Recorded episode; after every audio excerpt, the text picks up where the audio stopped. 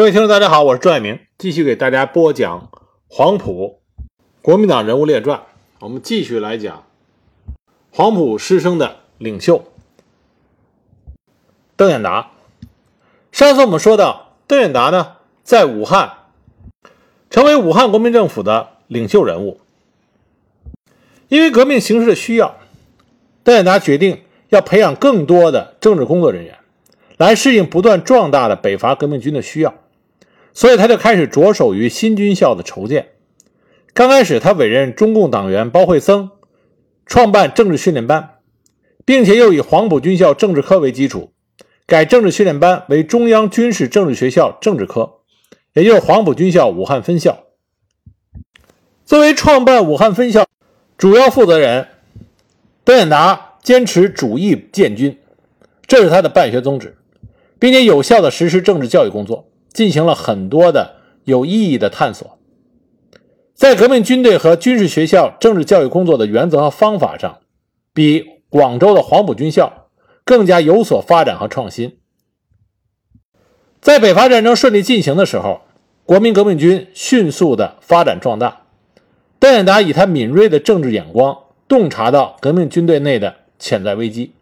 他指出，国民革命军内。已有军事工作的同志因胜利而骄傲而离开了党。由于党在军队内的力量太软弱，所以这些倚仗武力的大人老爷们大有笼罩着、威胁着革命之趋势。而在军队内部，我们党的组织力量太薄弱。对于革命军队将蜕变为新军阀的啊新军阀的倾向，他指出要加强国民党在军队中的政治工作。使军队接受国民党的指挥和维护人民的利益，否则仅是军事上的胜利，谁能保障不产生无数的军阀？正是为了杜绝新军阀的产生，所以呢，邓演达在武汉分校开学典礼的讲话中就提出，要坚持孙中山的主义建军的办学宗旨，军校的教育要坚持军队接受党的指挥和革命武装要与民众结合的政治原则。在他的倡议下，国民党二届三中全会进一步规定了军校性质，是国民党培养党军将校的教育机关。学校实行学校委员会的领导体制。不仅仅邓演达作为国民党左派，在武汉分校的建立上出了大力气，同时他的好友也是中国共产党早期的杰出领导人恽代英，也给予了他很大的协助。在生源上。除了将黄埔军校政治科第五期五百多名学员移到武汉，加入武汉分校学习，另外还向全国招收新生。邓演达亲自出任招考委员会的主任，而招考委员会的委员呢，还有郭沫若、詹大悲、董必武、包惠僧等等。为了招收到更多的优秀生源。邓演达还派人去两湖、江西、四川、上海、奉天招生。共产党和共青团地方组织也筛选出大批优秀的党团员和进步青年来武汉就读这所军校。最终呢，录取了九百八十六名男生，还破天荒的录取了一百九十五名女生。那么这一百九十五名女生中，就有后来我们中华民族优秀的巾帼英雄啊，赵一曼。邓演达他亲自主持召开了教学会议，确定了学习科目。学习科目中包括李汉俊的《三民主义总纲》、李达的《社会科学概论》、周恩来的《中国最近社会运动》、邓演达自己写的《国民革命军之军事政治组织》、李立三的《国际职工运动》，还有就是毛泽东的《中国农民问题》等等。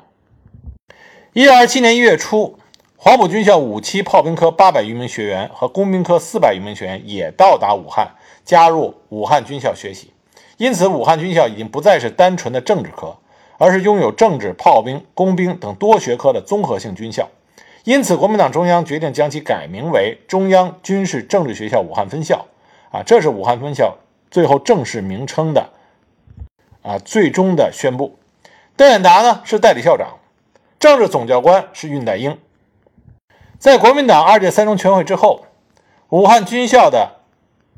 校本部设三位常委，分别是谭延闿、邓演达和恽代英，由他们三个人主持军校工作。军校规模最大的时候达到了六千余人。而军校呢，拥有一批优秀的政治教官，大部分都是国民党左派人士和中共党员，包括恽代英、包惠僧、高语罕、谭平山、施存同等等。在军校的开学典礼上，邓演达做了讲话，他明确地告诉大家：“我们革命的目的是在解除人民的痛苦，特别以民为本，使全国百分之八十以上的农民工人真正得到解放。”他和恽代英都是亲自授课。而且，邓演达还经常在每周一上午的总理纪念日发表演说，对学员进行反帝反封建的政治思想教育。据武汉分校的学生回忆，邓演达的报告总是声贯全场，深深地吸引着每个听众。他勇往直前，朝气蓬勃，使得一批青年在工作上处处以他的精神为典范，甚至在行为举动上都学他那种腰背挺直、挺起胸膛、头顶千钧的英武状态。他那旺盛的精力和雄辩的才能，都无处不感到由衷的钦佩。很多人把听他的报告当做一种愉快的享受。后来，当局势趋于紧张，国内外的反动派开始包围武汉的时候，邓演达建议中央调拨枪支到军校，直接将中央军校改编为中央独立师，任命共产党人恽代英和施存统为独立师的党代表和政治部主任。后来，独立师还配合叶挺。卫戍武汉的部队对杨森和夏斗寅这些举兵作乱的部队进行了评判。尽管武汉分校的学生并不是黄埔头几期，但是他们的政治觉悟、思想水平，在邓演达、恽代英以及其他极为优秀的教官的指导下，都达到了不亚于黄埔前几期那些学长们的高度，甚至可以说。有所超越，所以为后来中国的革命事业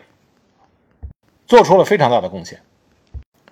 在蒋介石发动四一二政变之后，武汉国民政府呢被蒋介石从东南西三面包围，那么在北方呢还要和奉军作战。这个时候对于武汉国民政府来说是一个非常艰难的时期，到底应该如何应对？邓演达在武汉国民政府之后的军事行动方向上。起了比较大的决定作用。邓演达自己回忆说：“啊，当时他的想法是说，先进行二次北伐，把张作霖在河南的部队肃清，这样就可以把冯玉祥的队伍接过来，然后把对付张作霖在京汉铁路线上的责任托付给冯玉祥，然后他再率领武汉国民政府的国民革命军专利于东南的肃清。”在二次北伐誓师典礼上。邓演达发表了讲话，因为他这个时候呢是军事委员会总政治部主任，他阐述了二次北伐的重大意义，然后他对北伐部队进行了战前动员，并且迅速主持制定了北伐期间政治部的工作原则和方法。我们众所周知的是，武汉国民政府的二次北伐还是取得了不小的成绩的。我们这里应该清楚的看到，蒋介石的四一二反革命事变实际上对北伐军。伤害是很大的。这种领导层上的分裂，会使下面中下层的基层官兵在思想上出现极大的混乱。在这种情况下，二次北伐还能取得比较优秀的战果，这说明邓演达为首的政治部在政治宣传这方面的工作做得非常到位，也做得非常细致。那么，作为政治部的最高领导，邓演达他以身作则，他非常关心官兵的健康和生活情况。部队出发前，他只是为所有的官兵要注射防疫针，购买了大批的药品，并且三令五申的告诉采购人员要注意药品的质量。对伤员都是亲自慰问，还派得力人员建立战地伤兵慰劳委员会，专门的负责救护慰问工作。这些工作呢，都是邓演达在驻马店地区亲力亲为的。因为总政治部已经随着二次北伐的部队移兵到啊，移居到河南的驻马店。在与冯玉祥部会师之后，北伐军陆续撤回武汉，邓演达也随之回到武汉。结果呢，他刚到武汉不久，就发生了从河南运回武汉的负伤官兵在武昌伤兵伤兵医院闹事的事情。当时把手榴弹都拿出来了。威胁医院的负责人，邓演达闻讯之后，亲自与宋庆龄赶到医院，冒着生命危险和闹事的伤病员面对面的对话。当时那个伤兵就握着手榴弹，邓演达毫无惧色。他首先承认了这些北伐军的负伤官兵所做出的巨大的贡献，以及所取得的优秀战果。他接着又说：“因为环境的关系，工作没有做好，没有做到位。身为政治部主任的他，很抱歉，也很难过。那么他会想尽所有的办法来解决这些困难问题。”那么在他讲完之后，宋庆龄也发表了讲话。表达了同情与关怀，以及解决问题的决心。在邓演达和宋庆龄两个人讲完话之后，这些负伤的官兵深受感动，闹事者也放下了手榴弹，事件得以平息。后来查明呢，这场闹事是南京方面派人来打击武汉政府，暗中唆使的。那么邓演达不仅做出了承诺，他也保证他的承诺能够做到实处，做到位。他专门听取了医生、护士和伤病员的诉求，发现了工作中存在的问题，并一一做了妥善的处理。那么，在二次北伐取得比较令人满意的战果之后，邓演达就主张东征讨蒋，但是汪精卫没有采纳，因为这个时候汪精卫已经和蒋介石私下密切接触，准备宁汉合流。那么，看出汪精卫的这个企图之后，邓演达他给国民党中央委员会留下了一封。叫告别中国国民党的同志们的一封信，谴责了蒋介石和汪精卫，然后化妆成检查电线杆的工人，离开了武汉，在潼关与苏联顾问包罗廷等人归国的，呃，回归苏联的车队会合，经过榆林、包头，穿沙漠，越西伯利亚，到达了莫斯科。在此期间呢，八一南昌起义爆发。虽然邓演达和宋庆龄都没有参加，但仍然被推选为革命委员会七人主席团成员。一九二七年十一月一日，宋庆龄、邓演达和陈友仁在莫斯科发表了对中国及世界革命民众的宣言，声明继承孙中山遗志，坚持反帝反封建，提出组织中国国民党临时行动委员会，也就是中国农工民主党的前身，继续与新旧军阀斗争。一九二七年十月中旬，邓演达获得了斯大林的接见。十二月呢，邓演达由莫斯科转赴柏林，联络和策划反蒋活动。一九二八年五月四日，宋庆龄也抵达了柏林。说到这儿呢，有些朋友就会有个疑问：说邓演达他既然在国民革命军中有着极高的威望，和武汉国民政府下辖的主力部队四军、十一军都有很深的渊源，还主持着黄埔军校的武汉分校。那么，枪杆子里边出政权，为什么邓演达会离开武汉国民政府，而不是像蒋介石那样利用军中的权威来执掌武汉国民政府？如果是那样的话，岂不是就不会出现宁汉合流吗？这件事情啊，到今天为止，很多具体的史料、史实都还依然。不被公开，或者是不被重视，为什么这么讲呢？这个责任实际上是在共产国际和中国共产党身上，因为蒋介石的四一二反革命事变，使得中国共产党和共产国际对于国民党中执掌军权的人有了很大的戒心，而邓演达呢，他又是一个始终坚持国民党要领导共产党这么一个主张啊，我们可以合作，但是领导权上一定是以国民党为主。因此，共产国际在他的领导下，导致中国共产党党内的一些人都不愿意把赌注压在邓演达身上，而更愿意将赌注压在汪精卫身上。当然，因为汪精卫本身呢，也有极大的国民党左派的这种伪装啊，具有迷惑性，所以共产国际和中国共产党是想在汪精卫的领导下继续革命，而不是在邓演达的领导下。因此，在邓演达率领政治部北移到河南驻马店。主持北伐河南、驱赶南下的奉系军阀期间，在共产国际和中国共产党的帮助下，汪精卫逐渐就掌握了武汉的党政大权。而当汪精卫的右倾意图越来越明显，甚至开始镇压工农、密谋反共的时候，这个时候包罗廷再想联络宋庆龄、邓演达等人，另立新的组织来挽救革命，已经为时已晚，无力回天了。周恩来周总理。几十年后，他也回忆说，在武汉时，若以邓演达为中心，不以汪精卫为中心，会好些。但当时我们不重视他。但即使不被中国共产党重视，邓演达在他离开武汉前，还是托人带消息给共产党，要中国共产党警惕汉口马日事变的到来，要警惕何键这些人在武汉向中共和工农开刀。那么西武、汪精卫分共以后，这时候中国共产党才意识到谁是真朋友，谁是假朋友。所以呢，中共中央在中央对于武汉反动时局之通告中，明确肯定了。宋庆龄与邓演达为革命群众领袖，号召一切革命分子团结起来拥护孙夫人及邓演达之宣言。但这个已经无法挽回第一次国共合作和大革命的失败了。这里多说几句关于第一次国共合作和大革命失败的原因。我们官方一点说法呢，基本上都说的是陈独秀犯了右倾投降主义。我们党对于枪杆子的掌握不够啊，等等。那么从当时的状况来说，中国共产党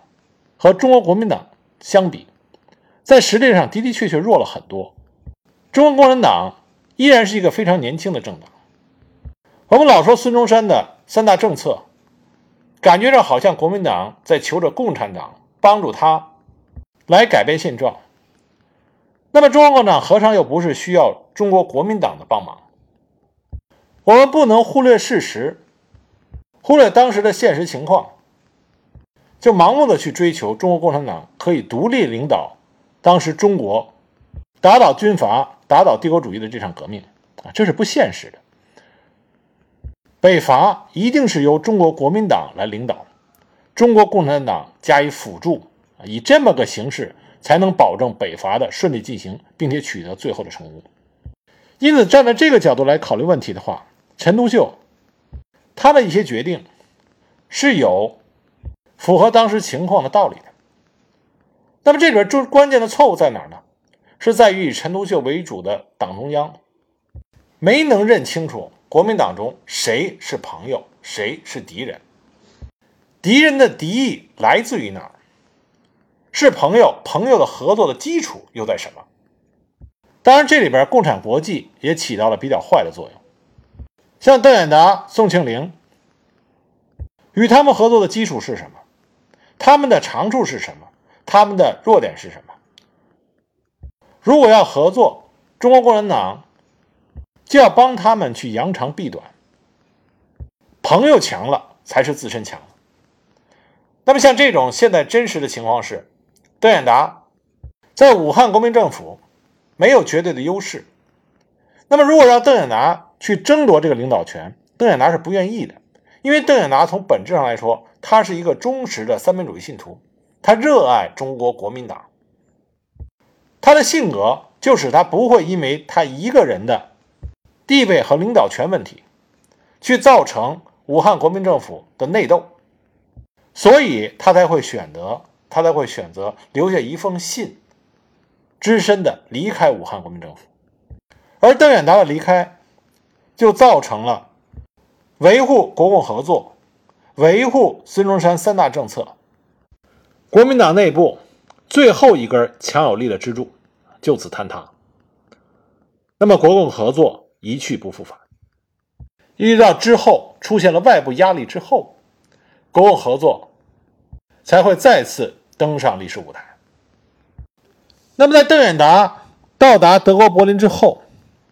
他继续。利用这段时间，从事历史学、经济学、政治学等多种研究，从马克思主义著作到各种革命刊物上，去汲取革命理论，总结中国革命的教训。他甚至闭门谢客，专心读书。后来，宋庆龄到达德国柏林之后，邓演达经常与宋庆龄共同分析当前的局势，如何进一步的开展革命工作。邓演达曾经多次与宋庆龄研讨中国农民问题，为了制定出一个好的土地纲领，邓演达和宋庆龄广泛的搜集了世界各国，特别是亚洲各国关于解决土地问题的资料，了解其他国家在不同历史背景和条件下解决土地问题的方案方法及其各自的特点，并进行深入细致的研究。我们这里可以看到。邓演达和宋庆龄是非常志同道合的，两个人有着非常深的友谊。在积累了对中国革命足够的认识和总结之后，一九三零年，邓演达归国，于八月九日在上海正式成立了新党，就是中国国民党临时行动委员会，也被人经常称之为第三党。那么，第三党发布的第二号公告里边就明确的提出，反对代表地主豪绅、买办、大银行家及帝国主义者利益的蒋介石政权。邓演达呢，作为第三党的精神领袖，他拟定了一条政治路线，就是后来所谓的中间路线。它的中心内容就是平民革命理论。他说，我们可以简单的称呼中国革命为平民革命。平民革命是中国现实唯一的生路。什么叫平民？他认为，凡是自食其力。而不剥削他人的，无论是直接的或间接的参加生产形成的分子，都应该是劳动者，如直接参加生产的各种工厂工人、手工业者、自耕农、佃农、雇农及设计生产、管理生产和担任运输分配等等及其他辅助社会生产的职业人员。总称上述这些人为平民群众。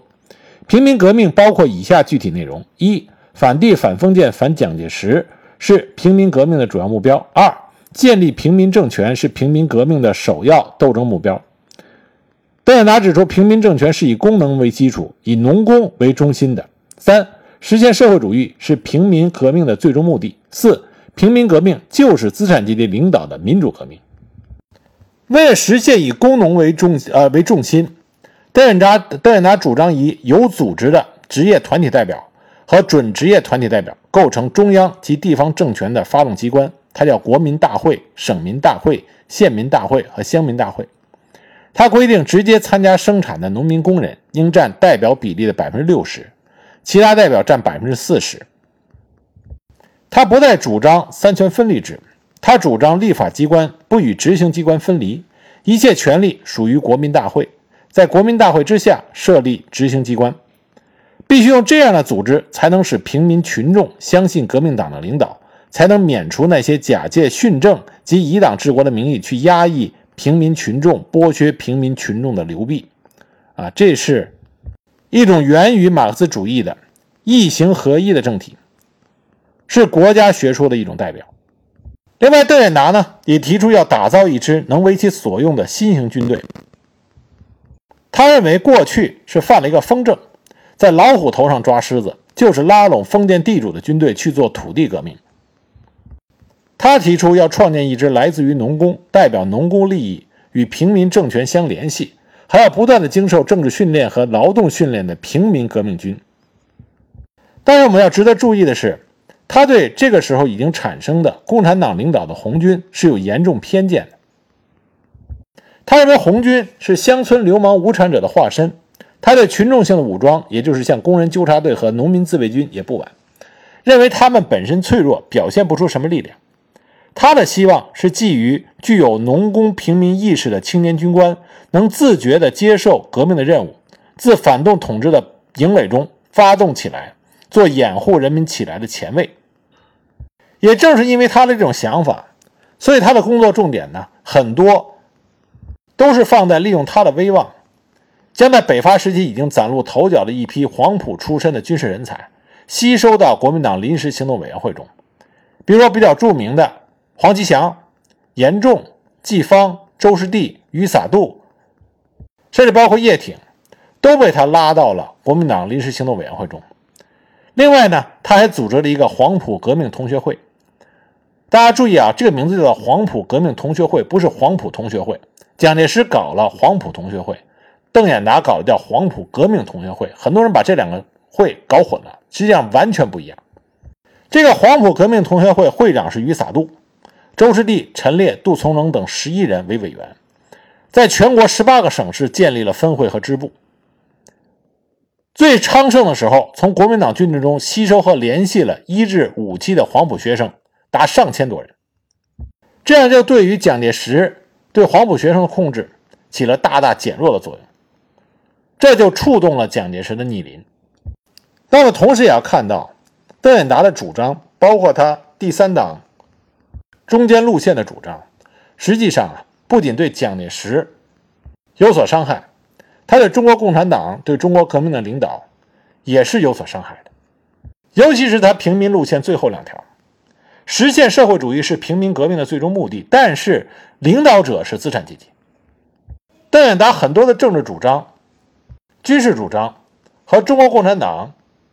取得革命胜利的法宝有很大的相通性和相似点，但是最根最本质的区别就是谁是领导人。邓演达是资产阶级作为领导人，当然他代表的是小资产阶级和民主资产阶级。那么共产党这边是无产阶级，所以我相信啊，即使说邓演达不死，即使说第三党能够蓬勃的发展起来，最终总有一天，第三党和中国共产党还是会出现本质上的冲突。那么除了在黄埔师生中，邓演达发展自己的势力，他还和他还和他曾经激烈抨击过的冯玉祥、陈明书。程潜、杨虎城、邓宝山、张震、卢兴邦等地方实力派建立了较为密切的联系。他还曾经亲自到北平，尝试联系曾经被他视为主要敌人的奉系的张学良。也就是说，所有反蒋的势力，他都本着敌人的敌人就是朋友，而去探讨可以合作的可能性。那这里我们就可以看到啊，邓演达他的第三党。对于蒋介石的威胁是极大的。如果说中国共产党是想在外部推翻蒋介石在国民党中的领导，那么邓演达呢，就相当于在国民党内部推翻蒋介石的领导。而且，邓演达无论从地位、声望、学识、才能各方面，都使得推翻蒋介石的可能性大增。那在这种情况下，蒋介石就把抓住邓演达。消灭邓演达作为重中之重，因为蒋介石也很清楚，邓演达的第三党，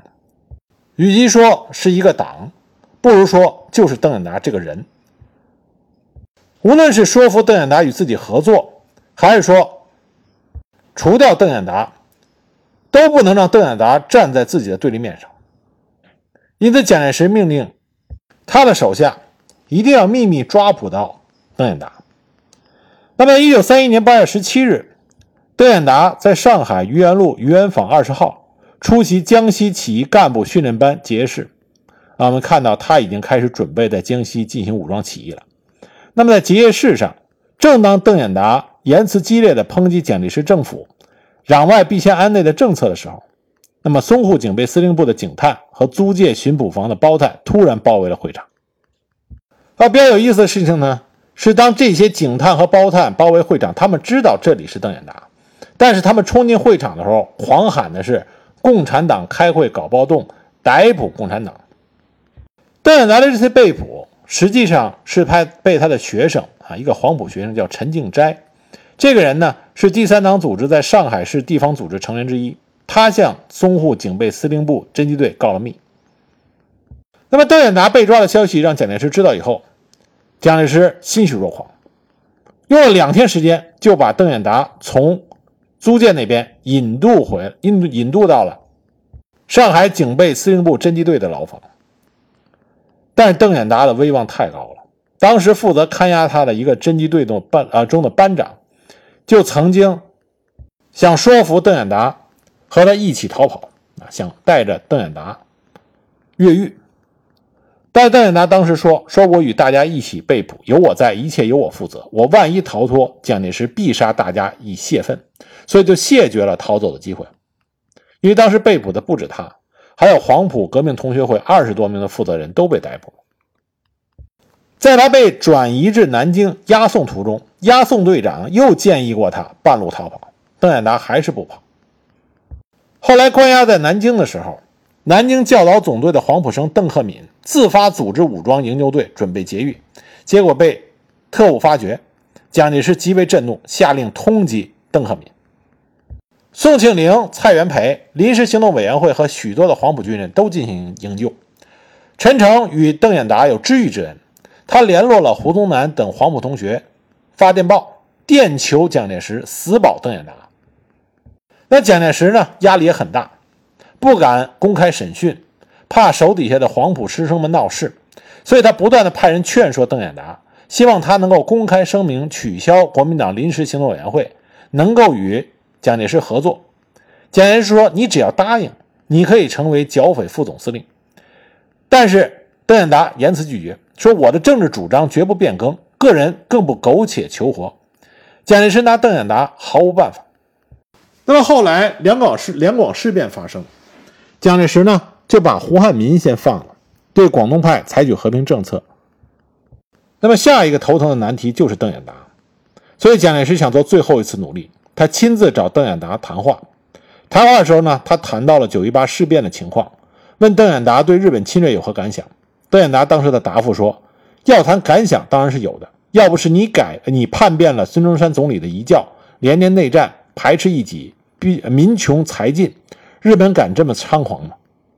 当时蒋介石呢无言以对。停顿了半天以后，蒋介石又问他说：“你过来，中央党部秘书长或总参谋长，或者海陆空三军副总司令之职，任选一个你来当。”邓演达说：“我不会跟背叛孙孙中山先生的人合作。”那蒋介石又说：“那你不要写反对我的文章。”邓演达说：“那不是我要写，是全中国人要我写。”蒋介石一看这根本谈不下去，就只好走人了。那么这个时候呢，因为九一八的外忧，再加上两广那边以汪精卫等人为首的内患，蒋介石呢考虑下野，平息一下国内外的舆论。这个时候，他最信任的也是国民党的智囊戴季陶，跟蒋介石说了，他说啊，今天可怕的敌人不是汪精卫、陈济棠。真正能动摇政府根基、分散黄埔力量的，只有邓演达一个人，并且他和蒋介石说：“你为了自己对蒋对邓演达处置一定要严，对学生的处置则要从宽。”蒋介石最后他也深怕，一旦他下野，有黄埔系和军队的支持，邓演达一定会被释放。那么一旦释放邓演达，他一定会和孙科、陈明书甚至胡汉民合作。利用自己的优势掌控黄埔系，进而控制军队。这样的话，蒋介石要想再重新上台，困难会大了很多。于是，蒋介石一不做二不休，在一九三一年十月二十九日，将邓演达秘密处决于南京麒麟门外的沙子岗，时年三十六岁。杀害邓演达的呢，也是黄埔生，这个人叫王世和。邓演达被害的时候呢，也并不是以正式处决的方式啊，正式行刑的方式进行的，而是骗邓演达说是要转移监狱，然后在途中呢，骗邓演达说车坏了，说先下车休息一会儿。那么在下车以后，从背后开了枪。邓演达被杀之后，蒋介石实际上想尽量的把这个消息能封锁多长封锁多长。那么邓演达的好友朱运山，他也是第三党的重要人物，因为老也没有邓演达的消息，就去找京沪卫戍总司令陈明书。陈明书当时不信啊，因为朱运山说邓演达会不会遭遇不测。那么陈明书当时不信，说我当卫戍司令，难道处死一个人我还不知道吗？后来是十二月十四日，宋庆龄打破自己不找背叛孙中山政策的蒋介石的誓言啊，就在蒋介石发动四一二反革命事变之后。宋庆龄是发誓再也不会见这个叛徒，但为了邓演达，宋庆龄还是去找了蒋介石。当时他来到中央党部办公室的时候，蒋介石身边的人啊，谁也不敢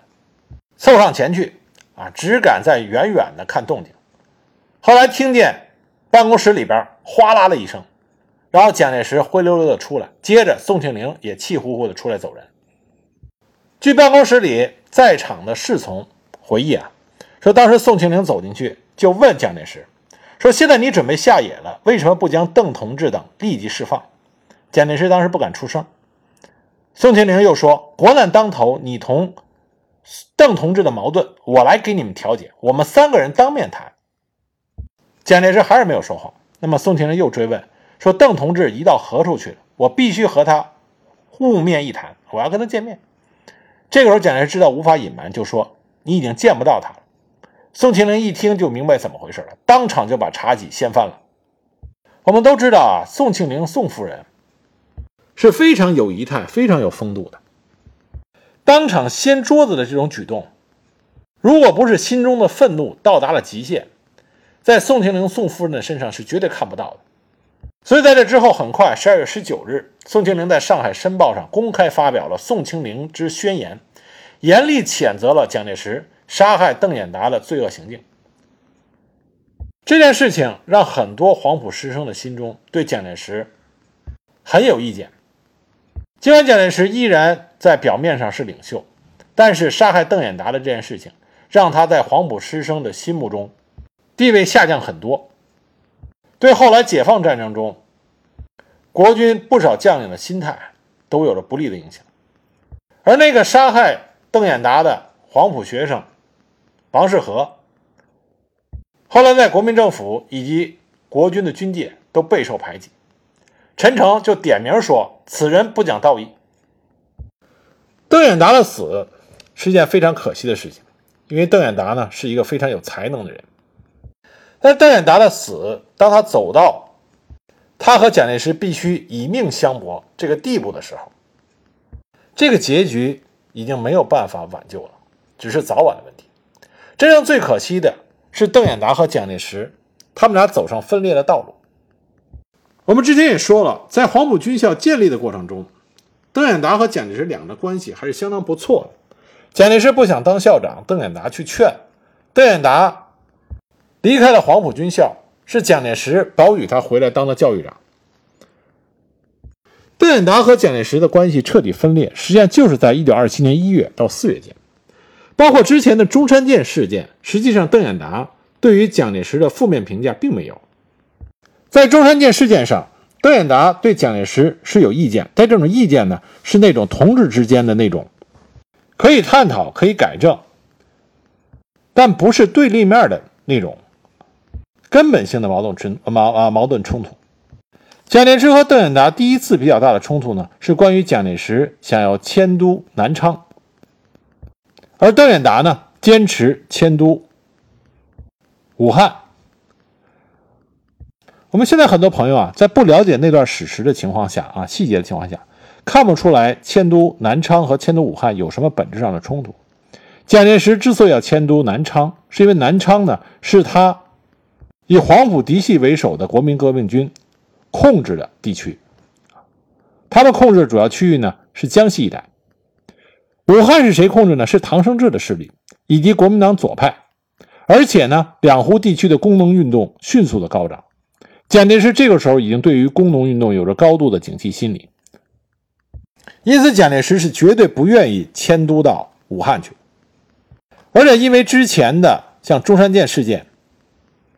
共产国际呢，对蒋介石已经有了戒心。蒋蒋介石已经不再是共产国际眼里的香饽饽。为了迁都这个事情，当时武汉还召开了临时中央党政联席会议，敦促蒋介石赴汉啊，赴武汉，来打破迁都问题的僵局。蒋介石呢，于1927年1月12日，他抵达了武汉。邓演达作为湖北省主要负责人和总司令总司令的下属，全程陪同着蒋介石。当天晚宴的时候，苏联顾问包罗廷盛气凌人，因迁都之事出言讥讽蒋介石。蒋介石在他的日记里写道：“生平之耻，无异于此。”而且蒋介石还遭到国民党很多代表的质问。在武汉之行中，邓演达对蒋介石的态度也比较强硬。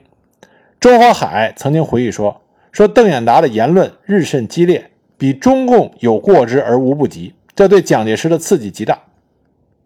后来呢，蒋介石回到南昌以后，武汉呢又派了邓演达、何香凝、顾孟余等人，随着戴季陶去南昌，想说服蒋介石。当时蒋介石就跟邓演达他们说，他认为共产国际包罗廷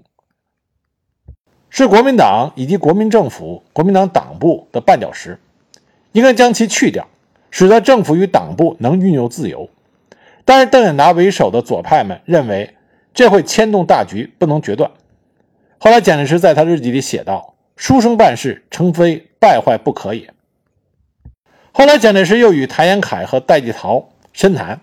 最后呢提出意见，说只要包罗廷走，那么中央可以迁都到武汉。但是邓演达坚决的反对驱逐包罗廷，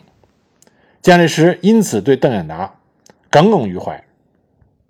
那么反过来，邓演达对蒋介石的误会也是不断的加深。两个人一旦开始产生裂痕啊，很多误解就会不断的放大，不断的去加深这种裂痕。一九二七年二月一日，邓演达在与郭沫若同赴南昌途中，遭遇到朱培德所部第三军一部的兵变。邓演达当时遭遇危险，所以秘密逃离南昌，回到武汉。郭沫若后来就此指责蒋介石。认为这是为了除掉邓演达而导演的一次阴谋，但是蒋介石的日记里他写到过，这其实是邓演达和郭沫若多虑多疑。他说啊，当时朱培德三军这一部的兵变，是因为宋子文有意为难，心想不发，各军叩响不清，革命至死，无聊至极，图家罪利，何益于国于民也？啊，蒋介石发牢骚。说这是宋子文克扣军饷不发造出来的麻烦，却把这个责任扣到我的身上。蒋介石心里还觉得非常委屈。按照蒋介石之前和之后的那些表现啊，我们可以认为蒋介石当时并没有想要除掉邓演达，蒋介石还是想尽量的拉拢邓演达，和他站在同一条战线上。后来邓演达在二月。啊，邓演达在二月间还曾经再度去南昌小住过数日，也没有遇到险境。所以说，第三军的兵变是蒋介石想蓄意除掉邓演达，这只是一种推测，并没有事实的根据。但这件事情呢，也的确使得邓演达对蒋介石心生了疑惑。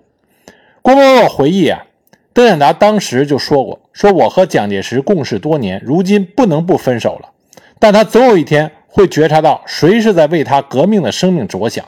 谁是在阿谀着他、断送他的革命的生命的。而且，一九二七年一月三日，武汉临时联席会议提出了提高党权案，实际上这就是为了限制掌握军权的蒋介石，而邓演达是提案的倡议者之一，这势必就将他摆在了蒋介石的对立面。在武汉方面发起了试图制约蒋介石的恢复党权运动的时候，邓演达又与徐谦、吴玉章。孙科、顾孟余等五人组成了临时行动委员会，成为运动的临时的领导机关。当时，蒋介石就在他的日记里大发感慨，他说：“泽生反对烈然，引起一般同志的怀疑，指责邓演达与共产党站在一边。”蒋介石在他的日记里感叹说：“天下事之败坏，莫甚于不知历史与势力之徒，彼由自以为智者，而后悔即在目前矣。”读大时代的历史。每每读到这种段落的时候，我总是很感慨。大时代中最令人扼腕的时候，就是第一次国共合作大革命失败的时候，因为这个时候啊，无论是蒋介石、邓演达、白崇禧、李宗仁、李济深，还是中国共产党这边的毛泽东、周恩来、张国焘、恽代英、邓中夏啊等等。无论他们立场的不同、信仰的不同，甚至针锋相对的矛盾冲突，但是这些人几乎很少有私心。就算对权力的争夺，也是为了用这个权力实现自己对这个国家、对这个民族的责任和抱负。但很可惜啊，同是操戈，血溅轩辕。我相信，只要我们把真实的历史。记录下去，传送下去，那么在一百年以后，乃至几百年以后，对这些历史人物的评价，将会更基于他们对中华民族的这份责任心，为国家去奉献自己青春的这份真挚的感情。那么回过头来接着说，邓演达和蒋介石的关系破裂。一二七年二月十七日至二十六日。邓演达在汉口《民国日报》上连续发表了“现在大家应该注意是什么”等文章，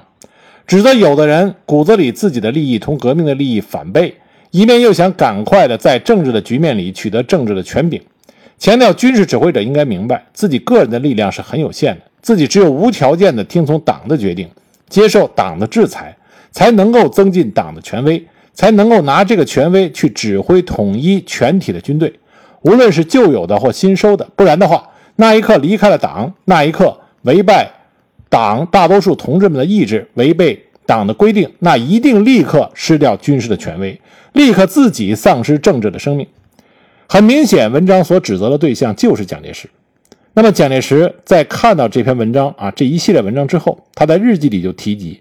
见泽生论文，其内容纯诋毁我，不胜骇意，悲叹人情如此。”然而，蒋介石仍然期望能够争取邓演达。他曾经给邓演达写信，犹记其悔悟也啊，希望邓演达能够不再反对自己，和自己站在一边。但是，邓演达根本对于蒋介石的劝说不屑一顾。在武汉分校啊，黄埔军校武汉分校的开学典礼上，他再次强调，一切权力都要属于党，军事指挥要统一在中央党部之下。蒋介石最不容他人染指军队，尤其是军校学生，所以邓演达在军校的演讲彻底激怒了蒋介石。他在日记里写道：“说邓演达公开污蔑、拨弄学生，使其倒戈，抱怨汉口邓演达等欲趋极端。”煽惑挑拨，无所不为，令人难堪。紧接着，邓演达又陆续在湖南省农民协会第一次代表大会，一再的宣扬提高党权，反对独裁，并且由他倡议撤销了由蒋介石任部长的军人部，原来隶属于总司令部的总政治部改隶属于军事委员会。蒋介石虽然仍然名列中常委，但其余的八个中常委全部是国民党左派和共产党人，